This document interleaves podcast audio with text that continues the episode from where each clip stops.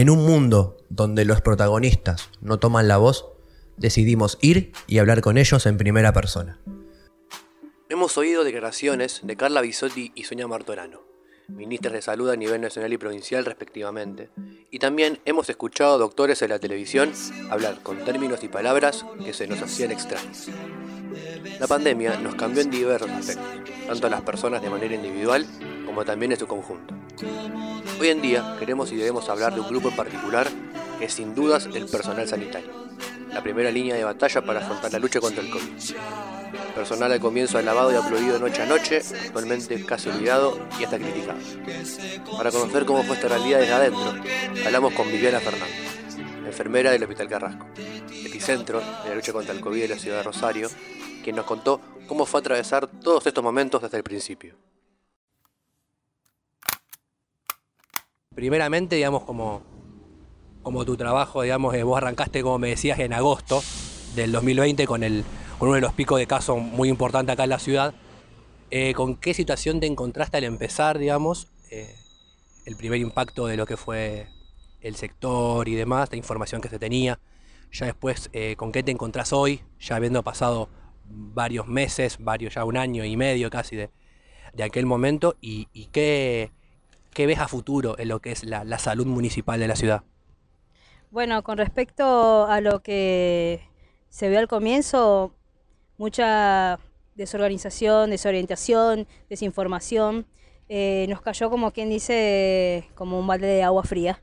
Este, pero bueno, eh, de a poquito yo creo que todos, los ciudadanos, no solamente a nivel salud, fuimos aprendiendo de a poco. Más que nada el cuidado de bioseguridad. Y lo que puedo decir que veo acá el futuro, eh, qué sé yo, a ver, un poquito más de, de, higiene, hablando de lo personal, del lavado de manos, que yo creo que a raíz de esto no nos vamos a sacar más de la cabeza. Eh, y después, bueno, eh, yo creo que valorar un poquito más también a la familia, a los amigos, porque a raíz de esto hubo muchas pérdidas también. ya un poco, yéndonos un poco más a lo personal, no tanto lo, lo abarcado a la salud y lo que es tu profesión, obviamente relacionado y cercano, porque va, va, mucho de la mano, personalmente este proceso de, en materia de responsabilidad, esperanza, eh, profesionalización, porque imagino que, que habrá sido también una, una, experiencia muy fuerte, cómo, cómo se atraviesa todo esto de, de, la pandemia desde un sector tan, tan cercano que fue la enfermería. Y yo a nivel profesional, personal, este, como que acentué más eh, todo lo que sea, hablando facultativo, lo teórico, que a veces lo teórico se lo lleva en el viento, pero acá lo tuvimos que poner en práctica. Y, a flor de piel me la piel de gallina porque eh, había que estar, había que estar vestidos, eh, a veces hablando lo justo y necesario al paciente para no estar mucho tiempo en contacto con el virus en sí, digamos. Y, después aprendiendo, informándome todos los días, eh, aparecen cosas nuevas, así que eso. Y ya parte sentimental, digamos, tuya de, estado en, en, ese tiempo, digamos, ¿cómo recordás esto de, de, no tener el contacto tal vez que uno quiere con el paciente? Porque se entiende que necesita un acompañamiento.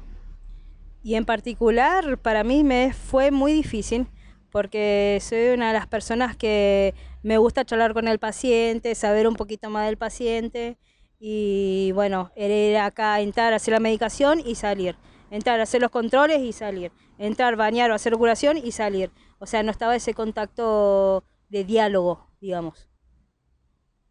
Al comienzo de la pandemia veíamos esto de los aplausos a las nueve, el reconocimiento, el poner en valor realmente el, trabajo que estaban haciendo y el servicio ya un poco con los meses eso se, se fue un poco perdiendo, aparecieron muchas críticas al sector de salud.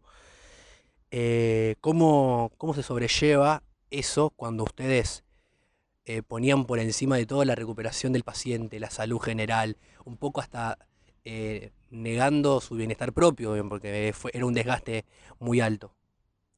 Y en particular, la verdad que bastante indignante porque, como vos decís, pusimos todo, tuvimos que dejar a veces nuestra familia, nuestros hijos, eh, todo para estar acá. Acá hablo a nivel hospitalario para eh, el beneficio del paciente.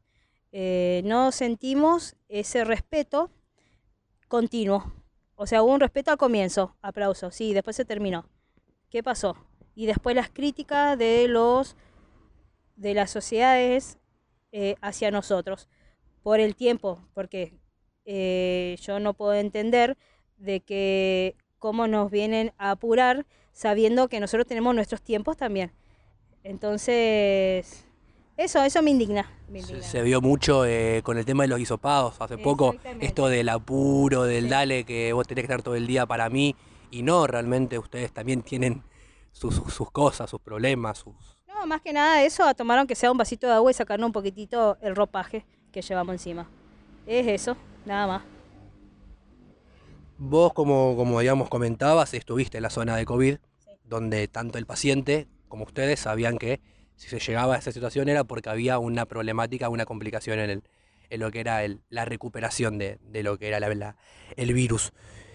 ¿Qué ambiente había tanto entre ustedes con el paciente ahí adentro? O sea, ¿qué, qué ambiente se, sentía? ¿Cómo, ¿Cómo, era la, relación con ellos, entre ustedes? Eh, cómo, ¿Cómo se vivía en ese lugar que es tan particular? Y con nosotros, eh, mucho compañerismo, eh, a nivel del paciente, por ahí mucha tensión, como que queriendo solucionar ya las cosas y la hora de, hacer una medicación no era porque te hacía la medicación y ya te recuperaba, no, esto lleva un proceso. Y como yo le digo, cada cuerpo es un mundo, cada cuerpo responde a una medicación de determinada forma, o para bien o para mal. Eh, y esa tensión estaba, se notaba.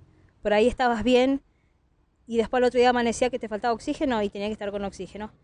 Pasaba un par de horas, pasaba el otro día, ya tenía que pasar a máscara con reservorio. Pasaba la hora y ya tenía que tener terapia. Entonces por ahí la gente nos explicaba eso, pero eh, no porque estaban en el hospital significa que al otro día iban a salir. Eso no sabíamos, no sabíamos, por eso era este desconocimiento de todos. Y bueno, yo en particular, que lo padecí, eh, puedo decir que sí, estaba bien en mi casa, ahora que con fiebre, después con una saturación bajísima, que ni yo me daba cuenta hasta que mi papá me trajo al hospital y me quedé internada. Con oxígeno, primero, canula nasal, máscara con reservorio, y después ya fui, ya me derivaban como para intubación.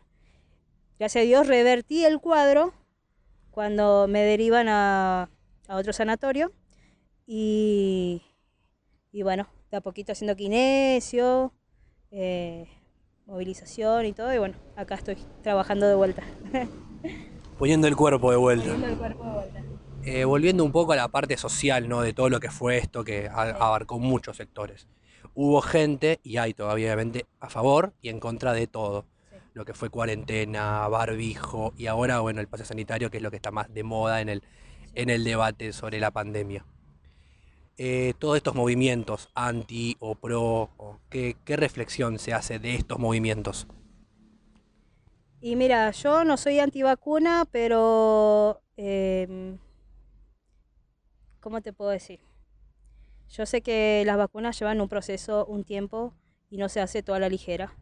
Eh, yo sé que todavía estamos en campo clínico, eh, o sea que, como quien dice, somos ratitas experimentales ahora ya no en animales, sino en personas. Entonces como que eh, yo me informo, me informo de varios lados, de varias fuentes válidas, digamos. Y por el momento no estoy de acuerdo con la vacuna. Em, no estoy de acuerdo con que exijan el pase sanitario, porque ya estamos pasando como una dictadura sanitaria. Supuestamente esto era voluntario, no obligatorio. No tienen por qué manipularnos a decir, vos te pones la vacuna, si no, no entras acá. No te pones la vacuna, si no, no entras allá. No, me parece que a ellas se están yendo un poquito de las manos. Cada uno elige la opción de vacunarse o no vacunarse. Yo creo que en ese momento también, o ahora, hoy mismo, hay discriminación ante eso. Ay, porque vos te vacunaste y vos porque te vacunaste. Entonces es como, dice, de esto no, yo digo, de esto no se debería discutir, porque sí opinar quizás, ya lo tomo como algo político, esto de la vacuna. Entonces como que todas mis compañeras me dicen, eh, pero no te vacunaste. Yo no, no me vacuné, bueno, justamente por esta cuestión que acabo de decir. Eh, pero bueno, quizás el día de mañana esto sea más sólida la información como que está todo muy entre pinzas. Y yo por ahí no entro en razón de cómo ya hay tercera dosis sabiendo que hay vacunas que para hacerse un refuerzo tienen que pasar cinco años, no dos meses, tres meses para decir, bueno, ya está el otro. Entonces hay muchas dudas, hay muchas dudas todavía y bueno, está el que se quiere informar y el que no se quiere informar. Está el que se quiere guiar por la masa y así va todo el caminito y, el que no. Pero bueno, hay que respetar las decisiones también, me parece. Y más allá, digamos, de, lo que es eh, las distintas opiniones, ideologías políticas y demás, eh, ¿en qué pensás que se tiene que hacer hincapié en relación al cuidado y demás? Que sí, digamos, es, es importante recalcar constantemente en lo que es la salud de las personas.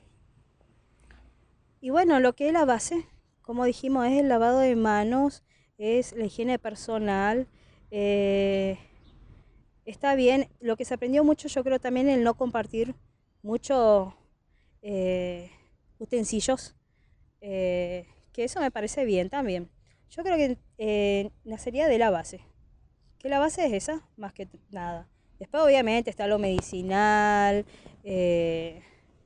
todo lo que venga a nivel científico, pero se parte de eso, lavado de manos durante la pandemia y lo que fueron los primeros meses de el inicio o inicio de, la reactivación económica, social, empezar las salidas, se empezaron a ver las, los problemas que se estaban atravesando en lo que fue precarización, mal pago de salarios, sobrecarga de horarios, que había muchísima en lo que fue la salud, sumado a mucha gente que ha perdido los puestos en lo que fue la materia de salud, como te decía, eh, en tu ambiente, tu lado, tu sector, eh, como con tus colegas, cómo se afrontó, si se habló de esta situación, no se tocó, no, no has tenido que vivir, cómo fue tu, experiencia en relación a, todo esto que, fue, digamos, noticia en la ciudad. Sí, en mi caso, gracias a Dios, eh, a nivel de trabajo, bien. lo que sí se sintió mucha sobrecarga laboral, pero bueno, también hubo mucho faltante de compañeros, más que nada por los aislamientos y precarización laboral sí hubo, sigue habiendo y es lo que estamos luchando en enfermería para que los contratos sean dignos y, y continuos, no un contrato esporádico. El pase a planta, digamos. Exactamente, que se termine ya los monotributos, que sea un contrato ya bien acentuado y, y bueno, eso de la carga horaria sí sigue estando, lamentablemente. Eh, pero bueno, se va manejando. Perfecto. Y bueno, ahora estamos en un momento de incertidumbre total de vuelta con la nueva variante, protocolos nuevos, que cinco días, que diez. ¿Qué se conversa entre ustedes, los, que los colegas, eh, sobre este tema de, la nueva variante? Y me interesa mucho saber qué se hablaba en aquellos tiempos, que había mucha menos información, no había tan, no había ni, ni siquiera se hablaba como hablábamos antes de una vacuna, más allá de todo lo que conllevó qué se hablaba en ese momento en relación a los picos de caso, ahora con los nuevos picos, pero desde otro lado, qué, qué, se, qué se conversa entre los que son los colegas. Y mira, de antes, ¿qué te puedo decir? Eh, como decía antes de la vacuna, antes de todo eso, era cuidarnos entre nosotros, o sea, vos hacías aislamiento, no nos juntábamos, no... Era aislamiento, eso se respetaba. Lo que sea higiene, como te digo también, se respetaba. Eh, y con respecto a la nueva variante, eh, yo vengo de vacaciones, así que no sé cómo se está manejando acá.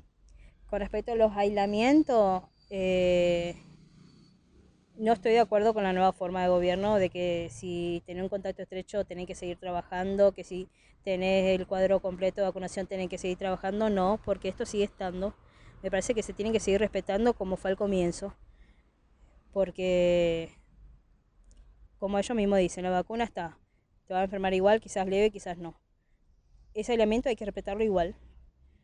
Eh, y tomar el mismo protocolo que teníamos al comienzo. para mí, por más que sea un contacto, contacto y contacto estrecho, el contacto está. Y, se debería tomar el aislamiento como corresponde. Ya para, cerrar, y, ya mil gracias por, sumarte, eh, me gustaría que en una, dos palabritas pudieras eh, darme tu, visión del el futuro, digamos, de todo esto, a qué, le ves, obviamente, desde, desde tu lado y, con toda la experiencia que has adquirido y lo que hemos hablado en, esta entrevista, eh, sobre todo lo, que se viene o, lo que vos pensás que se viene. ¿Cómo sería futuro? Cercano, eh, digamos, eh, ¿qué le ves a esto, digamos, a, a la larga sobre lo que es este virus, política, digamos, lo que vos decías de concientización sobre, sobre la higiene, un poco de todo lo que hablamos puedas ver a futuro en, en dos, tres palabras, obviamente. Bueno, yo creo que con respecto a la higiene, como hablamos de bioseguridad, la, ya hasta los niños te piden ponerse alcohol en la mano, lavarse la manito, cosa que antes no se veía mucho tampoco. Este, y también creo que va a ser más acercamiento familiar también. Muchísimas gracias. En primera persona no es un ciclo, es una charla, una crítica, una búsqueda. Guión y conducción por Juan Bautista Zapata. Edición y producción por Matías Cardoso. Este programa será grabado en el Laboratorio Sonoro de la Facultad de Ciencia Política como en espacios frecuentados por los entrevistados, buscando introducirse en la realidad del mismo.